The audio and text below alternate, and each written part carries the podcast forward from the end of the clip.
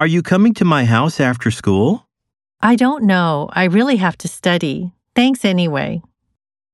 放課後、僕の家に来るどうかな本当に勉強しなくちゃいけないし、とにかくありがとう。 Are you coming to my house after school? I don't know. I really have to study. Thanks anyway. Are you coming to my house after school? I don't know. I really have to study. Thanks anyway. I'll be home late tonight.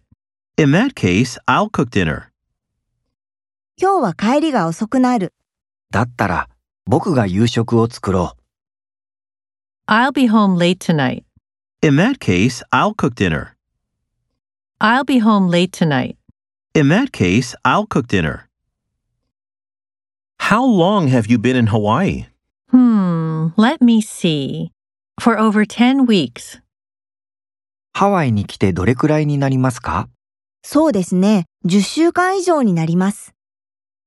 How long have you been in Hawaii? Hmm, let me see. For over 10 weeks. How long have you been in Hawaii? Hmm, let me see. For over 10 weeks.